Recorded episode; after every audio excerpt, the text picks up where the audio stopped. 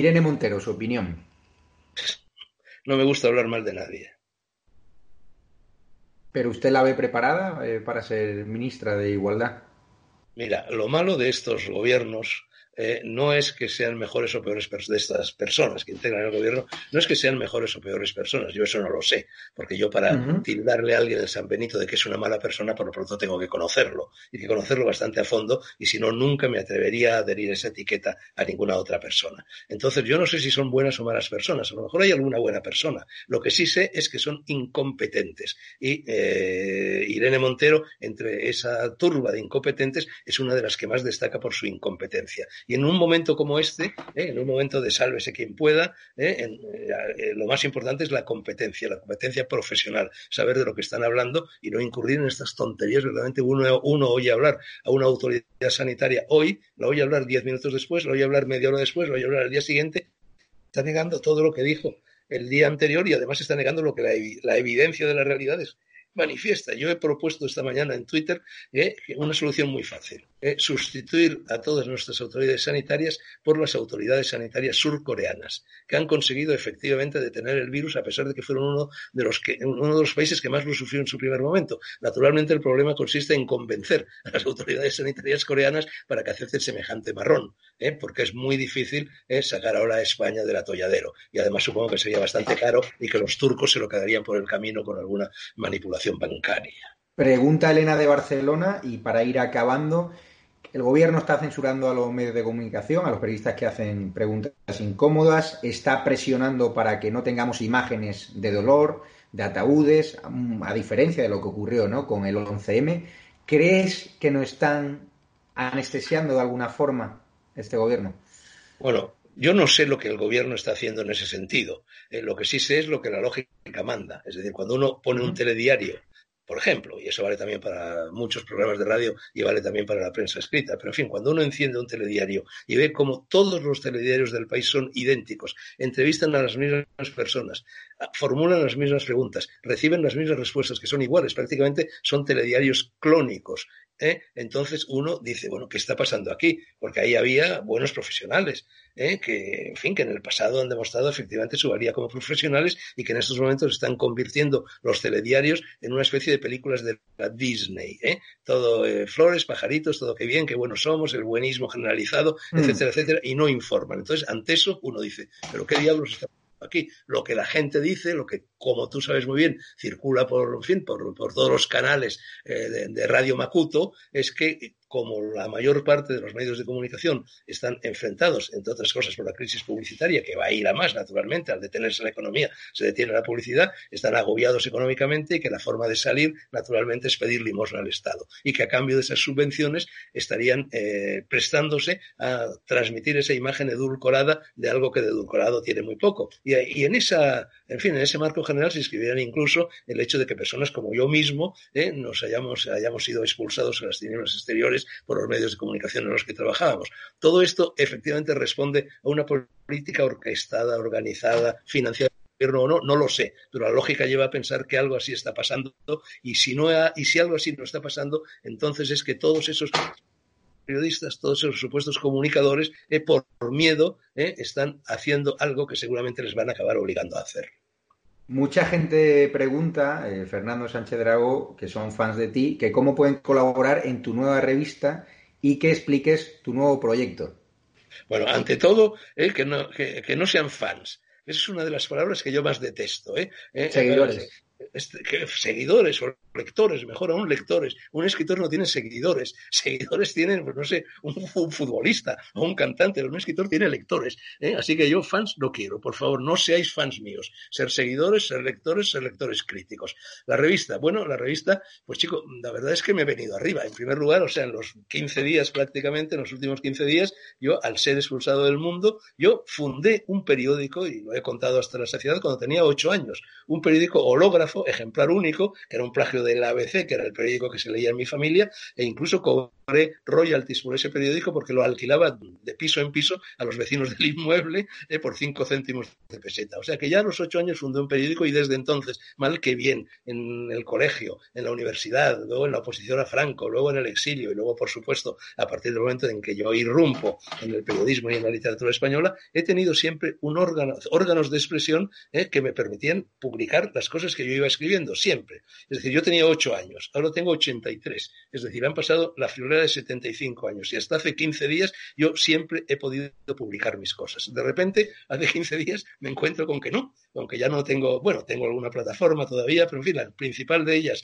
que era el periódico El Mundo, afortunadamente me quedan mis libros. Yo he terminado en estos días y está ya entregado, pues nada menos que el segundo volumen de mis memorias, y si digo nada menos, se llama Galgo Corredor, los años guerreros, y que son precisamente los años de la oposición al franquismo y todo aquello, eh, y, son 600 paginitas. Por eso digo eh, nada menos. Bueno, lo he entregado a la editorial Planeta, iba a aparecer para la Feria del Libro, ya no hay Feria del Libro, y entonces la edición de este libro, cuyas pruebas precisamente voy a corregir en estos días, se queda para septiembre o octubre, cuando dicen que habrá, que llegará por fin esa famosa feria del libro. Bueno, entonces de repente me encuentro, he dado a luz, he parido sestillizos, porque son 600 páginas el libro, me he quedado sin columnas, etcétera, miro alrededor y digo, bueno, ¿y qué ahora? ¿A qué hago yo ahora? Yo soy una persona que desde que me acuerdo he escrito 10 horas al día, de verdad, Javier, yo he escrito 10 horas al día toda mi vida, esté donde esté, en un avión, en un aeropuerto, en un autobús, a caballo por las estepas rusas, ¿no? Entonces digo, bueno, pues tengo que seguir haciéndolo. Y entonces hago algo insólito. Yo que he despotricado de las redes hasta la saciedad,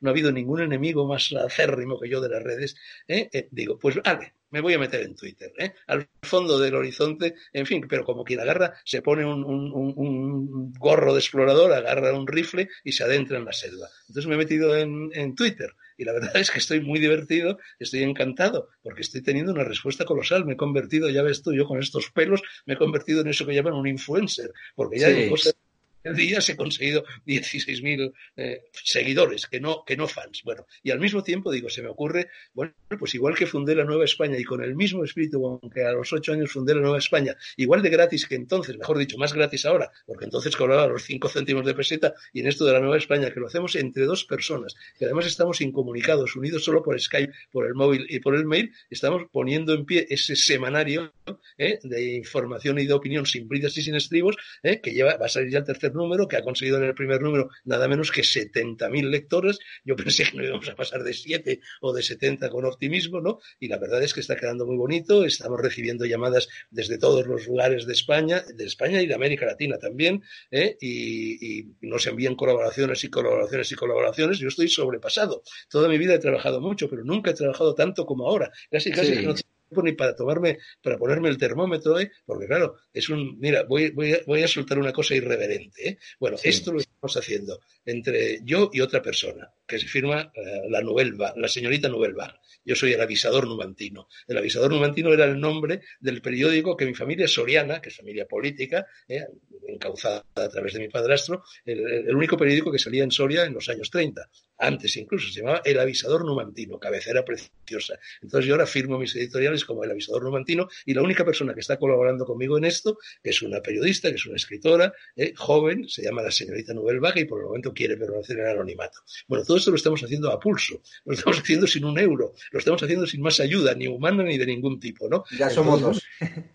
Esto es una hazaña hercúlea que la verdad es que me honra y la verdad es que me sube muchísimo la moral, ¿no? Entonces, la retaguardia, pues la forma de entrar en ella es www.laretaguardia.com y la forma de, y bueno, tiene una estafeta, es decir, tiene un correo abierto y a él efectivamente nos están llegando muchas colaboraciones. Esas colaboraciones son cribadas, lo cual también me da un trabajo horroroso, pues por mi persona. Y yo en eso soy muy serio, yo no me caso con nadie, aquí no hay amiguismo en absoluto. Yo no publico nada que no haya sido aprobado por mí. Aprobado no solo por su contenido, incluso admito opiniones adversas. Hay una sección de la revista que se llama La opinión ajena y ahí cualquiera puede decir lo que le venga en gana, hombre, siempre ateniéndose a las leyes del buen gusto, del respeto y del estilo literario.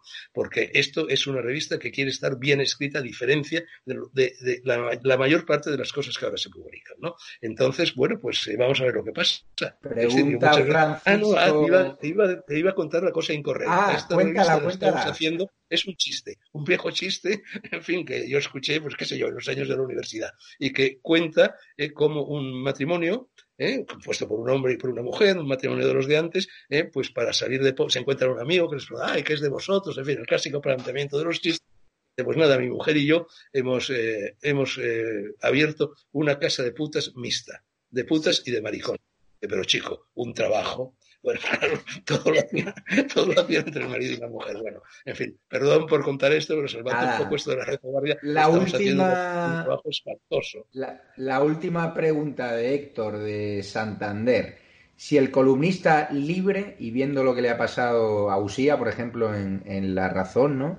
Es una especie en extinción, una especie perseguida, te señalan en función de la ideología, cómo se cobran ¿no? la cabeza de un columnista hoy en día, es lo que traslada este espectador.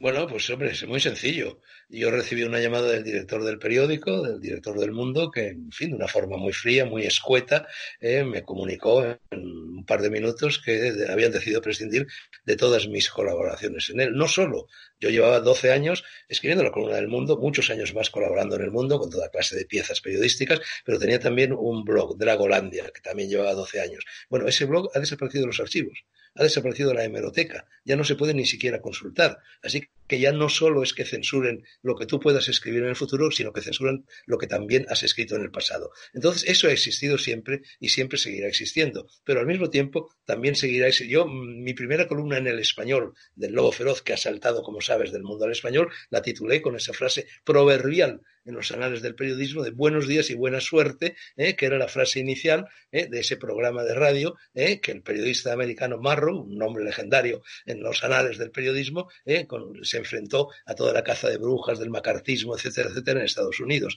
Así que, al mismo tiempo que siempre habrá tentativas por parte del poder, de los empresarios, de los políticos, de los directores de periódico, para mm, mm, ponernos, ponernos un bozal, al mismo tiempo siempre habrá periodistas y escritores que se arranquen el bozal y que de una forma o de otra, como las lagartijas, buscando nuevas bocas, nuevos resquicios, asomen la cresta, asomen la pluma y asomen su opinión.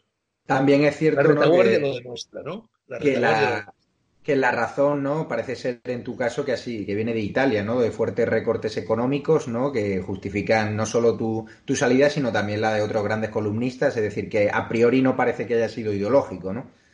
Bueno, eso es lo que a mí se me ha explicado y tampoco tengo eh, datos eh, que me lleven a pensar lo contrario. Es efectivamente, todos sabemos, no es ningún secreto, que el 96%, me parece, del, de unidad editorial está en manos de un grupo italiano y que el grupo italiano, harto de perder dinero, esto ya viene de antiguo, viene arrastrando de antiguo, pues nos ha combinado a reducir gastos. Lo que quiere el grupo italiano, según se dice, es venderla, eh, vender todo ese conjunto de cabeceras periodísticas a alguien. Naturalmente eso es muy difícil y más difícil difícil todavía en tiempos como estos. Entonces yo me imagino que van a ir recortando, recortando, recortando. Lo están haciendo también eh, el país y ABC y prácticamente todos los medios de información. Va a haber ERTES. Yo cada vez que oigo eso de ERTE me llevo un susto tremendo porque creo que están hablando de herpes. Y digo, atiza, todo el mundo tiene ahora herpes. No, pues solo van a tener ERTES, van a tener ERES, van a tener expedientes de regulación de empleo y poco a poco, no nos engañemos, Javier. El periodismo de papel, que es el periodismo en el que yo he escrito toda mi vida, He muerto, entre otras muchas razones, Internet, ¿eh? pero porque ya no hay kioscos. Si es que ya no hay kioscos. Aquí en el barrio desde el que yo te hablo es el barrio de Malasaña. En Madrid, cuando yo me instalé en él, había cinco kioscos. En estos momentos queda un, no queda, en estos momentos no queda ninguno. Para, comprar un periódico te tienes que ir, es decir, a diez minutos de mi casa hasta la Gran Vía. ¿eh? Y si eso, y si sales del centro de Madrid y te vas a provincias, te vas, qué sé yo, a Badajoz, en fin, ya es imposible encontrar un periódico a no ser que agarres el coche y te vayas a una gasolinera donde languidece media docena de periódicos. Entonces el periodismo en papel ha muerto y ¿qué va a salir de ahí? Pues chico, otra vez más estamos danzando en el vacío y ya se verá. Yo espero que el diario El Mundo, yo trabajo ahí, que lleva muchísimos años, que hemos dado grandes historias, que sigamos siendo un espacio de pluralidad, de libertad informativa, de perseguir ¿no? al poder. Y yo lamento profundamente que por la situación de recortes económicos ahora la dirección haya decidido prescindir de tu servicio, pero espero que cuando la situación vaya mejor, si es que va mejor, al menos vuelvan a tentarte, porque para mí siempre ha sido un placer leer tus columnas. Soy fiel seguidor de usted, mi padre también, mi padre Javier, que está en Marbella, no fan, seguidor. Y le quiero dar las gracias por haber compartido este momento con Estado de Alarma. Es un canal hermano de la retaguardia, es decir, te vamos a apoyar en todo lo que hagas porque eres un periodista, un escritor eh, comprometido con la verdad, con la libertad y sobre todo que tiene agallas que va en contra de la censura, en contra de la mordaza, y hoy en día eso, la verdad, que, no se ve en demasiados sitios, en demasiadas personas, y hemos visto cómo columnistas están siendo completamente ninguneados en otros medios, y hay que apoyarles. Y Estado de Alarma siempre será tu espacio para lo que tú necesites. Pues muchas gracias, Javier. Y voy a añadir una sola cosa. Yo empecé a leer, empecé a leer muy siendo niño aún, ¿eh? sobre todo leía poetas en aquella época, ¿eh?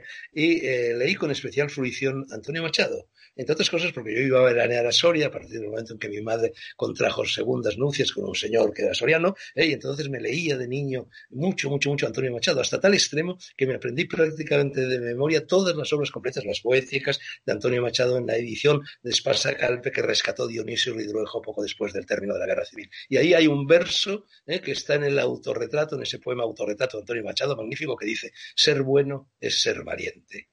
¿Eh? Eso quedó grabado en mi, en mi conciencia infantil. Y al mismo tiempo yo fui durante 11 años parvulitos, párvulos, elemental, ingreso y 7 años de bachillerato sin distinción mm. entre las letras y las ciencias al Colegio del Pilar. Y a la entrada del Colegio del Pilar había un arco con una inscripción del Evangelio de Juan también grabada allí que decía, la verdad os hará libres. Esos dos lemas, ser bueno y ser valiente y la verdad os hará libres, se han quedado los dos grabados y a ellos he procurado que toda mi actividad como escritor y como periodista se atuviese.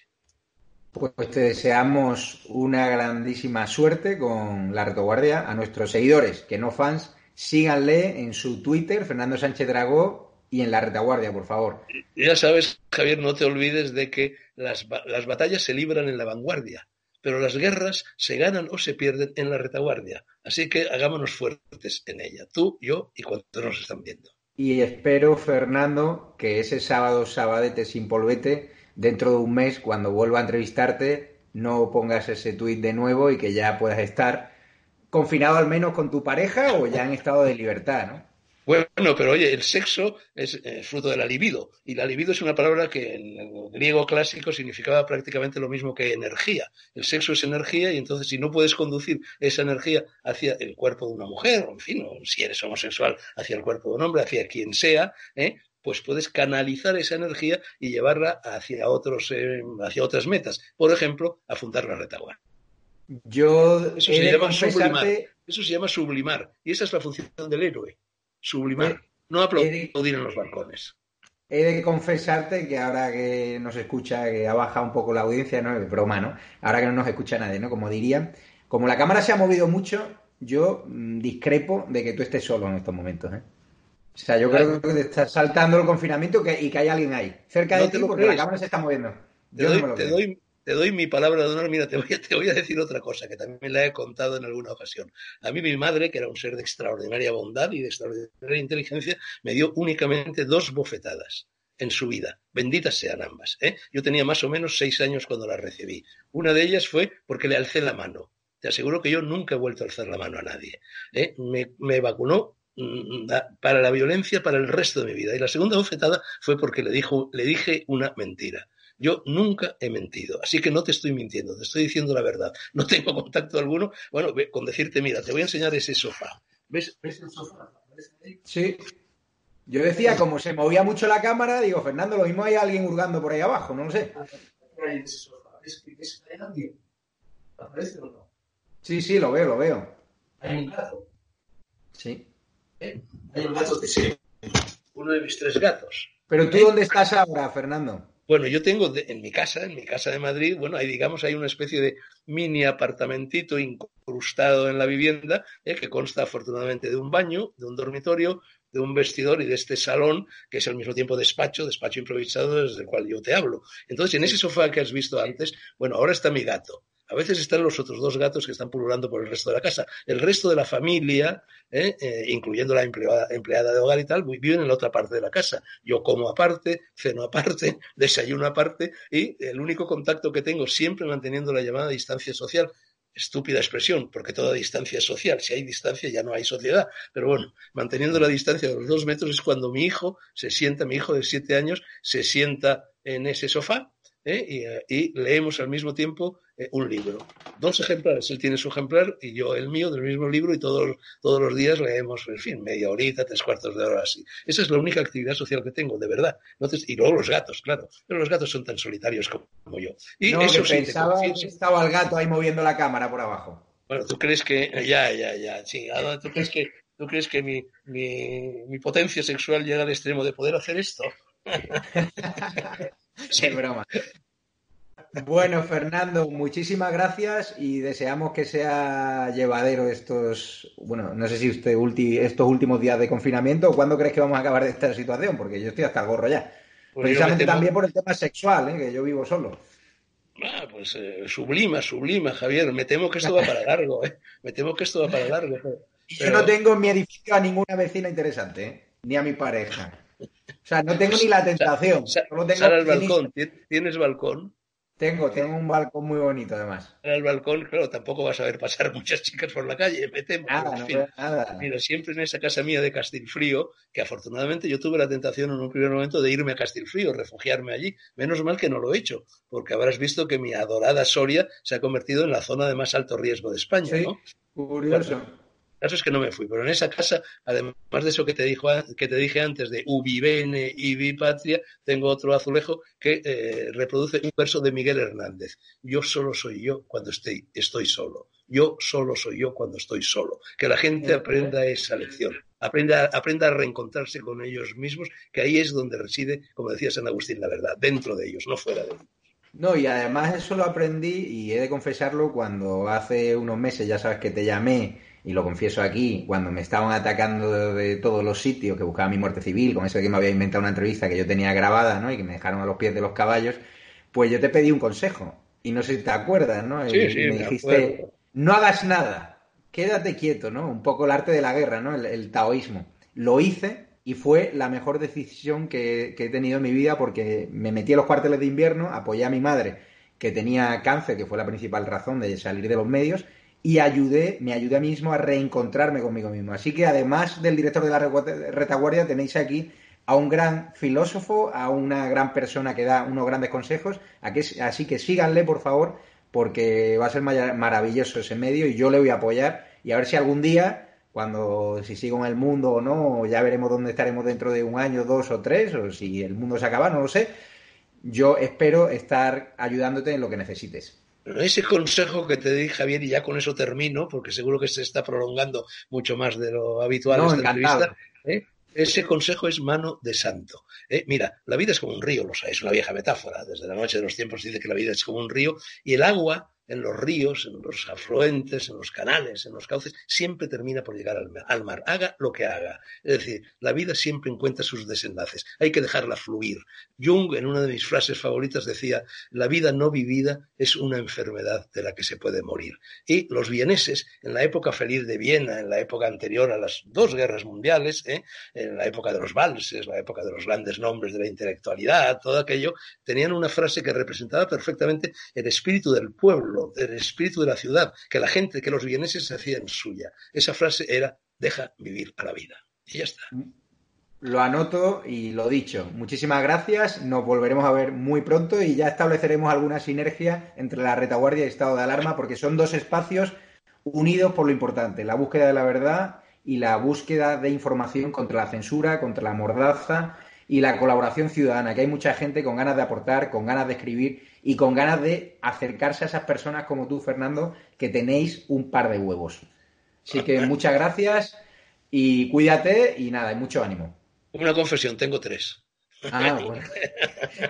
No tengo esa suerte. Pues mucho ánimo. muchas gracias. Adiós a todo el mundo.